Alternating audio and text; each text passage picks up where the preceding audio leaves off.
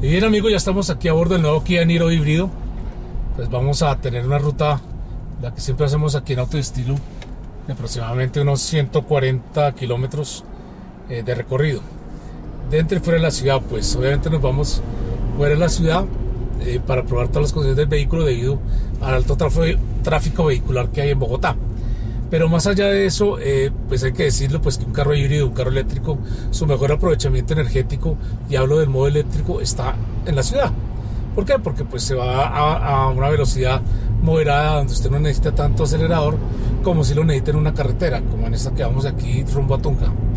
Eh, rumbo a Tunja, pues obviamente tenemos una vía pues eh, recta, bastante amplia, que nos permite pues ver un poco todas las condiciones del vehículo. Para empezar, Recordemos, un vehículo híbrido autorrecargable o HEV. Siempre el vehículo híbrido autorrecargable se conoce con estas siglas. Hay otros vehículos híbridos como el PHEV que hay que conectarlo. Ese sí hay que conectarlo a la corriente eléctrica. Ese es un vehículo que pues obviamente da una autonomía menor de la que da pues eh, un carro autorrecargable, pero que eh, puede tener una ventaja en el sentido de que se puede manejar solo en modo eléctrico. Hay una manera de, programarlo para que funcione solo en modo eléctrico dentro de las ciudades. Entonces mucha gente opta por esa, por ese, por esa tecnología. Este es autorrecargable que está hecho más que todo para nuestros países emergentes donde la infraestructura de carga pues es mínima y pues simplemente toca siempre en las casas, ¿no? O en el lugar de trabajo. Este vehículo pues no necesita tener ningún enchufe, él se autorrecarga. Entonces tenemos un motor, como les decía a ustedes, un motor de 1.6 ciclo Atkinson, que más o menos está generando unos 105 caballos de potencia y un motor eh, síncrono eh, de, eléctrico, ¿sí? Este, este es un motor que puede generar entre 42, 44 caballos, puede estar generándolo. Entonces, la sumatoria de esas dos potencias da aproximadamente unos 100, 140, 141 caballos de potencia, que es más que suficiente para un vehículo de estas características. Estamos hablando de un crossover de tamaño mediano, inclusive un poquito menor, pero que tiene un aprovechamiento de espacio interior que me tiene sorprendido. En cuanto al torque, eh, no se puede hacer una sumatoria de ambos motores. ¿Por qué? Cuando usted habla de un vehículo híbrido HEV, usted tiene que tener en cuenta que eh, no puede sumar los dos torques de los dos motores. Simplemente lo que hay es que si, si se logra una optimización de carga en la batería, que en este caso es de una batería de 1.3 kilovatios hora, eh, pues obviamente puede llegar, como dice Kia, a tener una, un torque de 260 Nm, un poquito más. Pero no es el caso, porque es decir, la, la carga de la batería fluctúa de acuerdo con el uso del carro. Se carga, se descarga, se carga, se descarga. Entonces, pues obviamente no puede, no puede definirse como eh, precisamente un, un, torque definitivo, ¿no? Es un torque que está, que puede decirse aproximado o puede decirse sí, siempre y cuando la batería esté al 100%. Bueno, importante decir que este carro eh, tiene dos modos de manejo. En esta caja, esta caja que es eh, de doble embrague. ¿Doble embrague qué significa? Precisamente hay dos embragues. Uno para, los, para las marchas impares y otro para las marchas pares. Acuérdense cuando nosotros eh, en el pasado probábamos Porsches o Audis que tienen este tipo de cajas, nosotros decíamos, explicábamos un poco el funcionamiento de esta caja. Ojo con eso, porque una caja de doble embrague necesita que usted frene bien y acelere bien. ¿Qué quiere decir eso de frenar bien? Que aquí las frenadas a medias no sirven. Porque si usted frena a medias, lo que está haciendo es que uno de los embragues quede patinando. Y si uno de los embragues queda patinando, usted puede dañar en poco tiempo la caja. Entonces, frena, es frenando de verdad.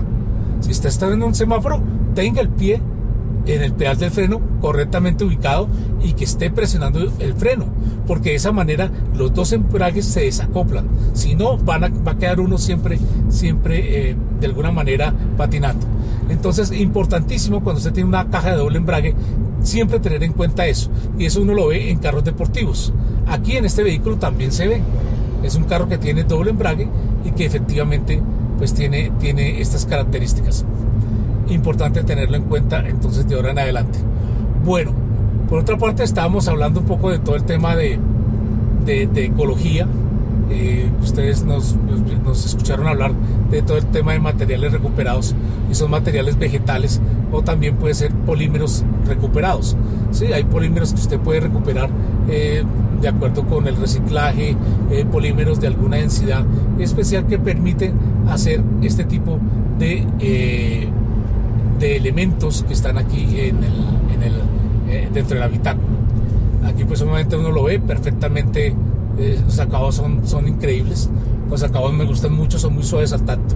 Y eso es lo importante, ¿no? Tener acabados que, estén muy bien terminados, que no hayan puntas por ahí raras y que eh, eh, sea también el, tacto, sea, sea, fácil de manejar el tacto. No, no presente rigurosidad ni nada de esas cosas. Bueno, importante decirlo en esta, en, este, en esta caja, tenemos dos modos de manejo. Un modo eco, ¿sí? Este modo eco que nos permite tener más allá de, tener un, eh, consumo moderado, ¿sí? se habla más de cerca de 90 kilómetros por galón. Eh, más allá de eso, lo que hace es que le permite a uno hacer una regeneración de energía. ¿Qué es la regeneración de energía? Y como nosotros ya lo hemos explicado en vehículos eléctricos y en otros híbridos, la regeneración de energía permite que usted mediante desaceleración o mediante frenado, usted puede cargar la batería. Sí, es pasar la energía cinética de los frenos de esa acción de frenado se produce una energía cinética, pasarla a una energía eléctrica y de esa manera cargar la batería y tener la carga suficiente para que el modo híbrido funcione perfectamente. Bueno, entonces en el modo eco eso se puede hacer, hay tres modos, entonces simplemente con, con las levas que tiene en el volante, en la que dice menos, que es la de la parte izquierda, uno puede bajar. Eh, hay tres modos, entonces el primero pues va de, de menor a mayor, a mayor regeneración, entonces usted lo va oprimiendo y él va haciéndolo. Hay un modo que es el modo automático, que es el tercer modo, que le permite, pues obviamente, eh, tener una mayor regeneración y además nos gusta más porque, porque usted no tiene que estar pendiente del pedal del freno, ¿sí? Entonces, usted, él mismo, mire, él mismo está frenando. Es una maravilla. y, y, aquí en la, en la pantalla le está diciendo cuánto está cargando. Ahí le está diciendo cuánto está cargando por cada mil revoluciones por minuto del motor. Entonces eso es importantísimo tenerlo en cuenta cuando se maneja un auto híbrido, ¿sí? Porque usted está haciendo una conducción eficiente. Cuando usted hace una conducción eficiente, pues es otra cosa. Ahora bien, si usted quiere correr, pues también lo tiene. Aquí está el Drive Mode, aquí en la parte de abajo del volante. Simplemente lo oprime e inclusive los colores cambian. Se vuelve rojo. Si ustedes pueden ver el tablero se pone rojo y entonces ya usted puede ir mucho más arriba de revoluciones.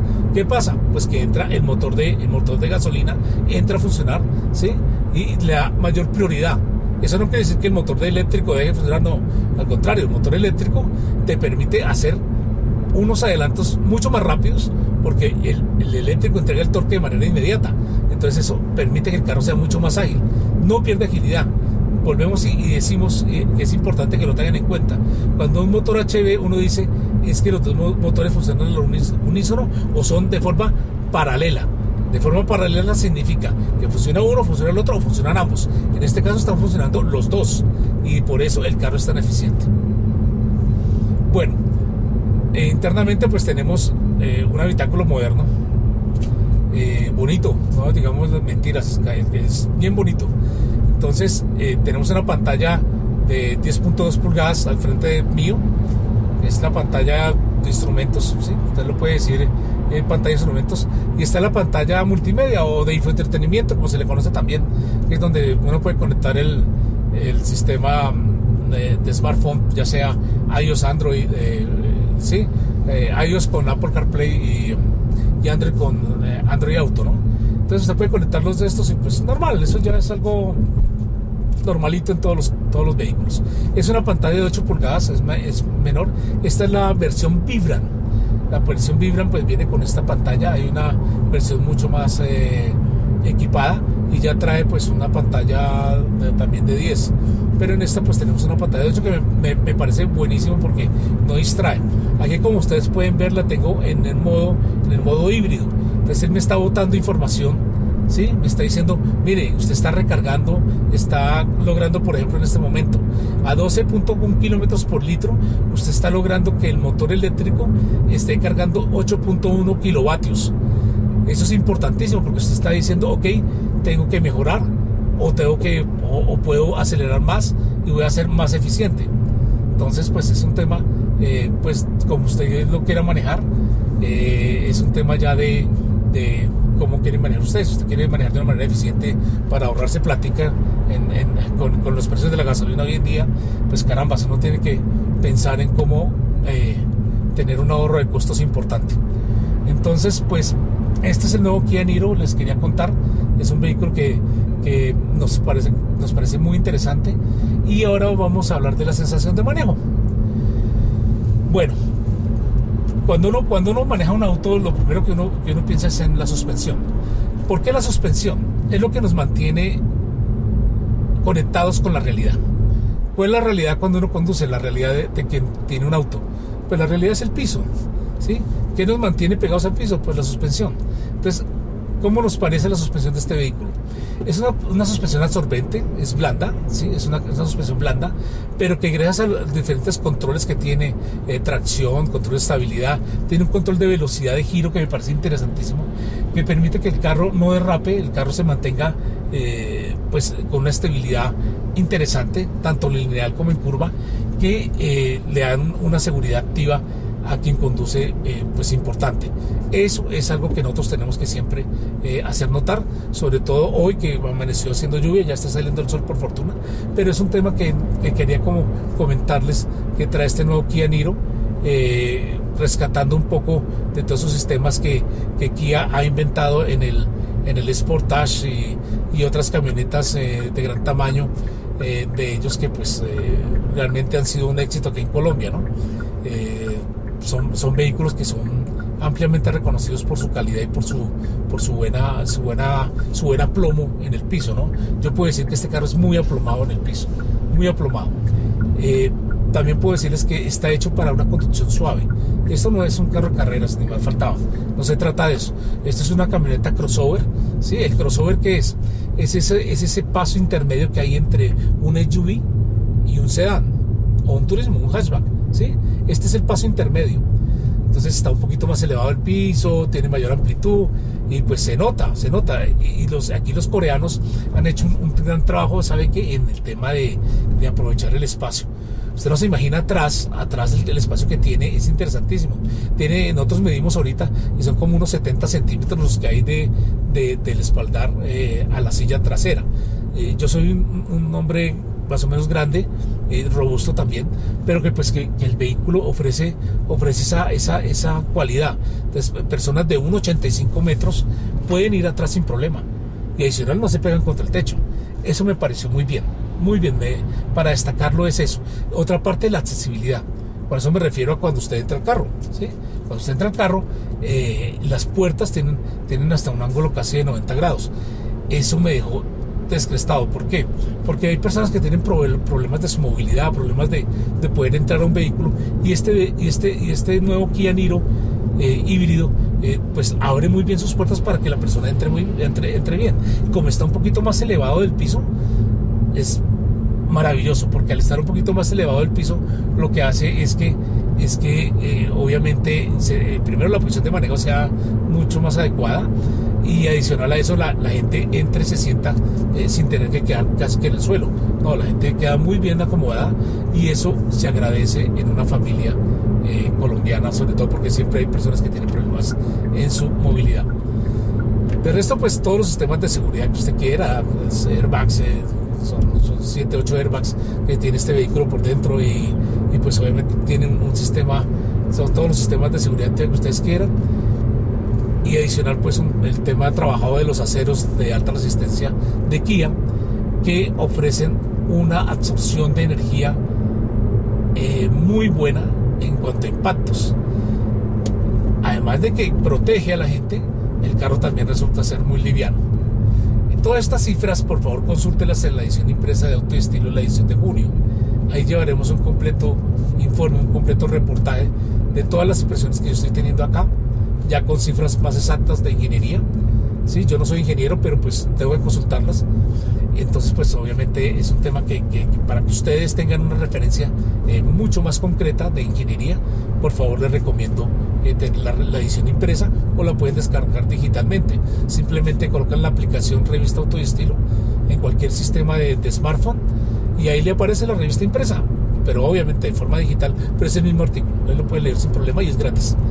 Bueno, en todo caso, pues el tema es que eh, vemos muchos avances eh, en diseño, en todo, eh, y estas cifras quiero que las, miren en el impreso, pero adicional una cosa que me pareció curiosa y son es el tema de aerodinámica. El anterior, el anterior Kia Niro tenía un, coeficiente de 0,30.